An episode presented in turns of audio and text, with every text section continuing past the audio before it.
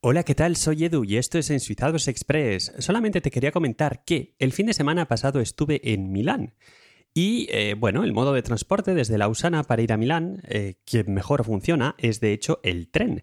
Hay trenes directos que de hecho empiezan en Lausana, que van hasta Milán, algunos continúan incluso hasta Venecia, y el trayecto entre Lausana y Milán dura 3 horas y 22 minutos. La verdad es que se va en un momento. El, trayecto que sigue es el, por el Valle, eh, lo que es el Valle del Valle, y luego, em, si ves un mapa de Suiza, hay, hay, un momento en el que hay una especie de triángulo que entra por abajo de Italia, que entra en Suiza, que es lo que separa la región del Valle precisamente de la región del Tesino, que es la parte que habla italiano de Suiza. Entonces, en ese triángulo, digamos que el tren lo atraviesa, porque si no, pues no va a dar una vuelta, ¿no?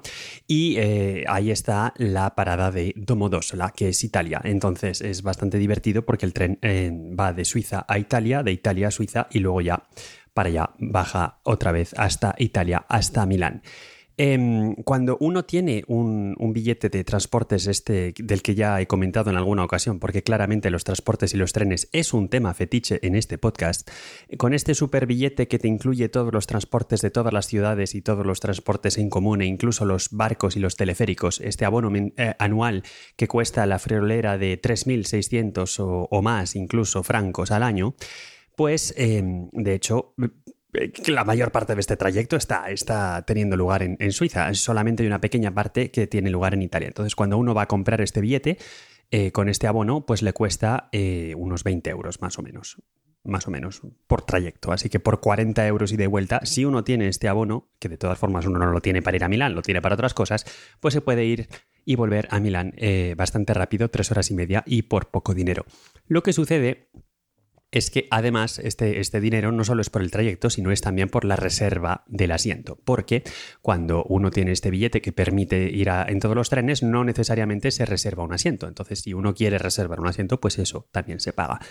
Yo estuve en, Milán, de hecho, eh, el fin de semana pasado, pero no pude hacer este trayecto de esta forma por la simple razón de que había unas obras en las vías y entonces me tocó dar un rodeo. Me tocó hacer lo que lo que sería ir por el otro lado, es decir, de ir desde la Suiza italiana, que desde la Suiza italiana hasta Milán, la verdad es que es un momento. Sin embargo, sin embargo, para llegar hasta la Suiza italiana hay que atravesar las montañas, hay que atravesar los Alpes, y claro, para atravesar los Alpes, aunque los suizos hacen muchos túneles, eh, hay que dar una vuelta. Entonces, al final, desde Lausana hay que subir hasta Berna, luego ir casi casi hasta Zurich y luego ya, luego ya bajar, bajar, bajar, bajar bajar hasta, hasta la ciudad de Lugano, que es la, capital del cantón del Tesino, el cantón italianófono, que de hecho es, la, es como el sur de Italia, es la región italiana donde los... Eh, la región suiza, quiero decir, de la zona italiana, donde los suizos van de vacaciones, ¿no? Es como el destino de vacaciones cuando uno quiere irse de vacaciones de sol y playa, más o menos, en,